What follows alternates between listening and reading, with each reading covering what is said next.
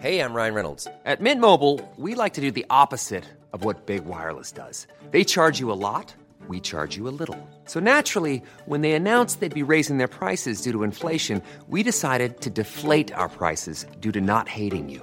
That's right. We're cutting the price of Mint Unlimited from $30 a month to just $15 a month. Give it a try at mintmobile.com slash switch. $45 upfront for three months plus taxes and fees. Promo rate for new customers for limited time. Unlimited more than 40 gigabytes per month. Slows. Full terms at mintmobile.com.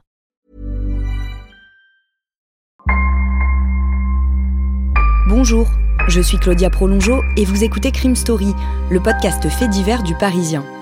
Décidément, ce sont les faits divers et leurs conséquences qui ont la vedette aujourd'hui. Des restes humains ont été retrouvés sur la propriété. Le préfet de la région Corse a été assassiné de plusieurs balles dans la tête ce Un soir. couple et ses quatre enfants ont donc disparu. L'enquête s'oriente aujourd'hui vers un geste criminel. Chaque semaine, je vous raconte une grande affaire criminelle en m'appuyant sur l'expertise du chef du service police-justice du Parisien, Damien Delseny. Bonjour Damien. Bonjour Claudia. Dans Crime Story, aujourd'hui, nous racontons l'histoire du dépeceur de Montréal. Un meurtre barbare au Canada et une cavale internationale qui va faire escale en France. Paris, printemps 2012. Un vent de panique souffle sur la capitale. En seulement un week-end, plus de 8000 signalements ont été faits à la police par des habitants de l'île de France. 8000 appels de personnes sûres et certaines qu'elles ont croisé la route d'un tueur sadique. Plusieurs pistes sont actuellement étudiées par la police. Depuis 72 heures, des témoins auraient affirmé avoir reconnu le tueur dans divers quartiers de Paris et de la banlieue parisienne. Tout commence quelques jours plus tôt, le mardi 29 mai, à plus de 5000 km de là, dans la province du Québec. Dans un quartier de Montréal, baptisé Côte des Neiges, le concierge d'une résidence repère, peu après 9h du matin, une valise qui l'intrigue. Elle est posée avec les ordures à l'arrière du bâtiment. Ce qui attire son attention, c'est d'abord le cadenas qui la ferme. Pourquoi prendre la peine de verrouiller une valise qu'on met à la poubelle? Mais surtout, il remarque que des asticots en sortent par une ouverture et qu'elle dégage une odeur pestilentielle. Le concierge pense d'abord que quelqu'un dont l'animal de compagnie est mort a voulu se débarrasser du corps. Il décide de l'ouvrir. Il tombe alors sur le torse d'un homme en état de décomposition avancée. Il appelle immédiatement la police. Les enquêteurs qui arrivent sur place examinent le cadavre. C'est celui d'un homme blanc dont les bras, la tête et les jambes ont été sectionnés. Son abdomen présente plusieurs perforations. Plus tard dans la journée, vers 18h, dans la capitale, Ottawa, une hôtesse d'accueil qui travaille au siège du Parti conservateur canadien réceptionne un colis. Il est maculé d'un liquide rouge qui ressemble à du sang. Intriguée, elle décide de l'ouvrir et manque de s'évanouir. À l'intérieur du colis, l'hôtesse découvre un pied humain. Le parti prévient immédiatement la police. Un poème écrit sur un papier est glissé dans la boîte contenant le membre humain. Les roses sont rouges, les violettes sont bleues, la police pour t'identifier aura besoin de tes empreintes dentaires salope. Quelques heures plus tard, dans un bureau de poste de la ville, un autre colis, destiné cette fois-ci au siège du Parti libéral, est mis de côté. Lui aussi est taché de sang. Quand les enquêteurs le récupèrent, ils trouvent à l'intérieur une main. Les analyses révèlent que les deux membres appartiennent à la même personne. Une enquête démarre de toute urgence. Il faut retrouver au plus vite l'expéditeur de ces colis et identifier la victime, qui peut-être est encore en vie. L'information passe de la police d'Ottawa à celle de Montréal, chargée d'enquêter sur le buste. Les fonctionnaires mobilisés comprennent alors qu'ils font face à une sorte de puzzle humain. Le pied, la main et le tronc sont tous les trois ceux d'un même homme qui a été tué et découpé en morceaux.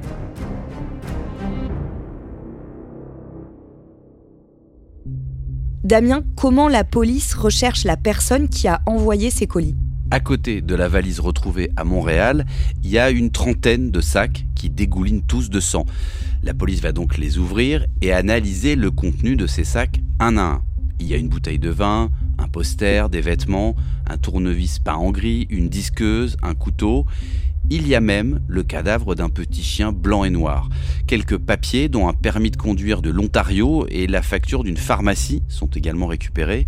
Les deux sont au même nom, Ce nom, c'est Luca Rocco Magnotta, un Canadien de 29 ans. Et sur la facture, il y a l'adresse de l'immeuble qui se trouve juste à côté.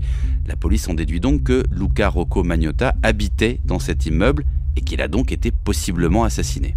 Les enquêteurs se rendent dans l'appartement de Luca Rocco Magnotta pour faire un repérage. Sur place, rien d'anormal n'est constaté, l'appartement est en ordre, il semble habité, mais il y a quelque chose qui les perturbe un peu, c'est qu'il y a une très forte odeur de produits chimiques, de produits d'entretien.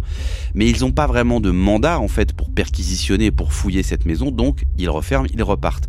Ils vont quand même saisir les images de vidéosurveillance de la résidence et voient sur ces images qu'un jeune homme descend des sacs dans un local poubelle le 25 mai précisément, c'est-à-dire 4 jours avant la découverte du torse. Ces allers-retours, ils se font donc en pleine nuit, hein, à 2h47 du matin, comme c'est visible sur les images de vidéosurveillance. La personne qui descend les sacs, elle porte un t-shirt jaune, c'est à peu près la seule indication qu'on a. Et donc il y a plusieurs allers-retours qui vont durer quand même en tout 2 heures, hein, ces manipulations dans la cage d'escalier. Sur les caméras, on voit qu'il va, euh, cette personne avec le t-shirt jaune, elle va descendre une vingtaine de fois, à la fois des sacs poubelles et donc la fameuse valise. Il semblerait que le tueur n'ait pas envoyé qu'un pied et une main de la victime dans des colis, mais aussi d'autres morceaux de son corps. Alors probablement puisque dans les sacs que les enquêteurs vont découvrir, il y a euh, les bras et les jambes de la victime. Il manque toujours les pieds, les mains et la tête. On va le savoir une semaine plus tard, le mardi 5 juin, à 13h précisément heure locale, puisqu'un colis contenant une autre main, arrive cette fois dans une école primaire de Vancouver. Vancouver, ça se trouve euh, complètement euh, de l'autre côté euh, du pays, du Canada, à 4500 km à l'ouest de Montréal. Ça explique le temps que le colis a mis pour arriver là-bas. Là aussi, ce colis, il dégage une odeur très forte et très particulière. Et c'était un colis qui était apparemment destiné cette fois au Premier ministre canadien, Justin Trudeau. The first package containing what appeared to be a human hand was opened by staff at Creek Elementary School after 1 p.m. today. Another package containing what appeared to be human foot was found by staff at St. George's School later this afternoon. Les enquêteurs retrouvent le bureau de poste d'où ont été envoyés les colis. Et quelques heures plus tard, sur les images de vidéosurveillance de l'agence, ils repèrent Luca Rocco Magnotta. Le jeune homme n'est donc pas la victime, mais l'assassin. Une vidéo effroyable postée sur Internet le confirme. Elle a été publiée sur le site Best Gore par Magnotta lui-même et la décoration qu'on y voit ne laisse aucun doute. Elle a bien été tournée dans son appartement du quartier Côte des Neiges. Sur les images enregistrées dans la nuit du jeudi 24 au vendredi 25 mai, Luca Rocco Magnotta est debout, à côté d'un homme allongé sur un lit. Il s'approche, lui caresse un peu le visage, puis s'éloigne et revient vers lui avec une sorte de pic à glace, sûrement le tournevis peint en gris, selon les enquêteurs. Il le poignarde des dizaines de fois, puis il l'égorge.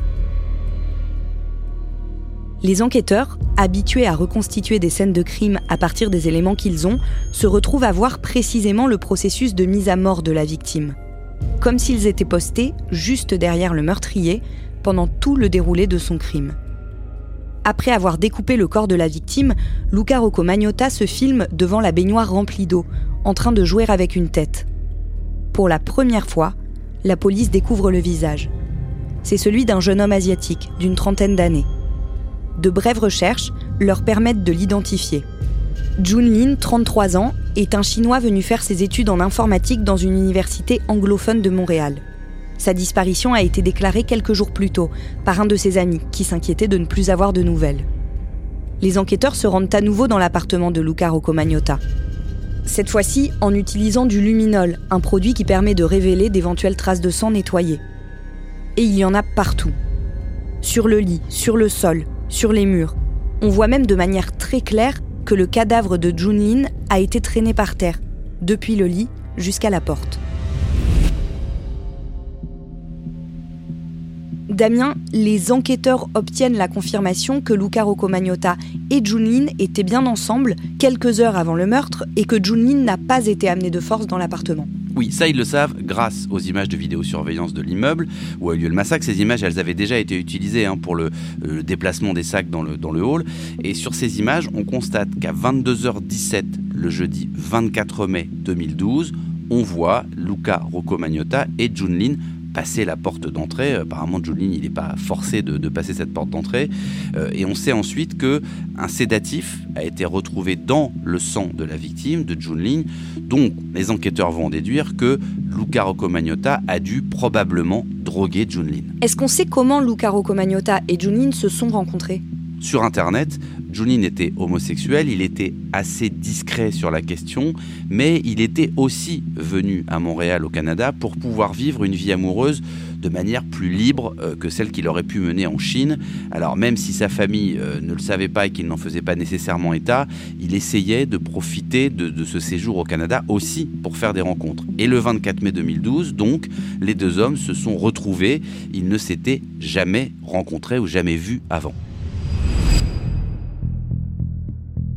Il faut prévenir la famille de l'étudiant chinois. Et surtout, il faut à tout prix neutraliser Luca Rocco Magnotta avant qu'il ne recommence. La tâche s'annonce difficile. Les enquêteurs ne savent pas du tout où il est. Ce qu'ils savent en revanche, c'est qu'il a d'ores et déjà quitté le pays. Et qu'il peut être à peu près n'importe où. Le samedi 26 mai 2012, Luca Rocco Magnotta décolle de Montréal dans un vol pour Paris. Mais comme l'Union européenne permet de changer de pays sans passeport, aucune certitude qu'il y soit toujours quand les policiers commencent à le chercher deux jours plus tard, le lundi 28 mai. Par ailleurs, celui que les médias surnomment déjà le dépeceur de Montréal a la réputation de se grimer. On pense qu'il pourrait avoir changé de coupe de cheveux et même qu'il pourrait s'habiller en femme. C'est très fin et son allure androgyne lui permettrait probablement de ne pas être repéré.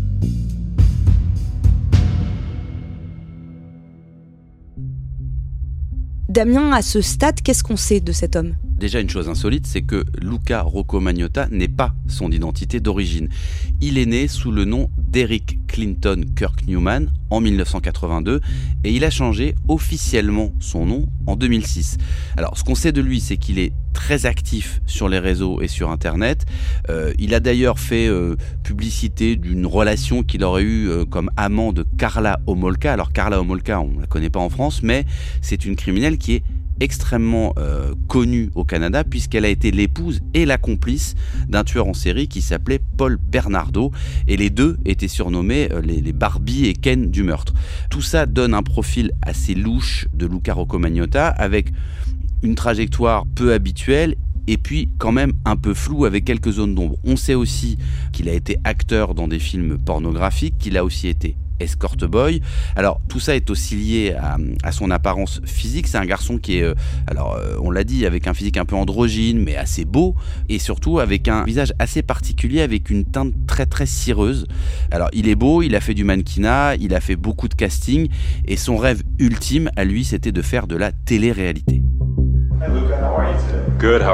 D'ailleurs, il a passé un casting pour participer à une émission et il reste des archives. Alors il dit qu'il travaille cette voix un peu caverneuse, un peu grave.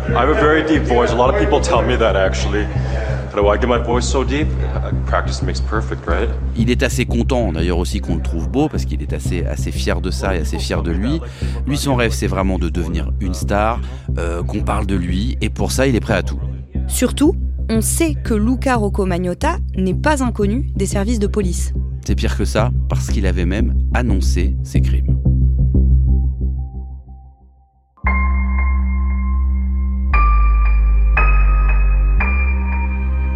Vous venez d'écouter le premier épisode de Crime Story, Le dépeceur de Montréal. Suite et fin de ce podcast dans le deuxième épisode, déjà disponible sur toutes les plateformes d'écoute et sur le site leparisien.fr. Crime Story est le podcast fait divers du Parisien.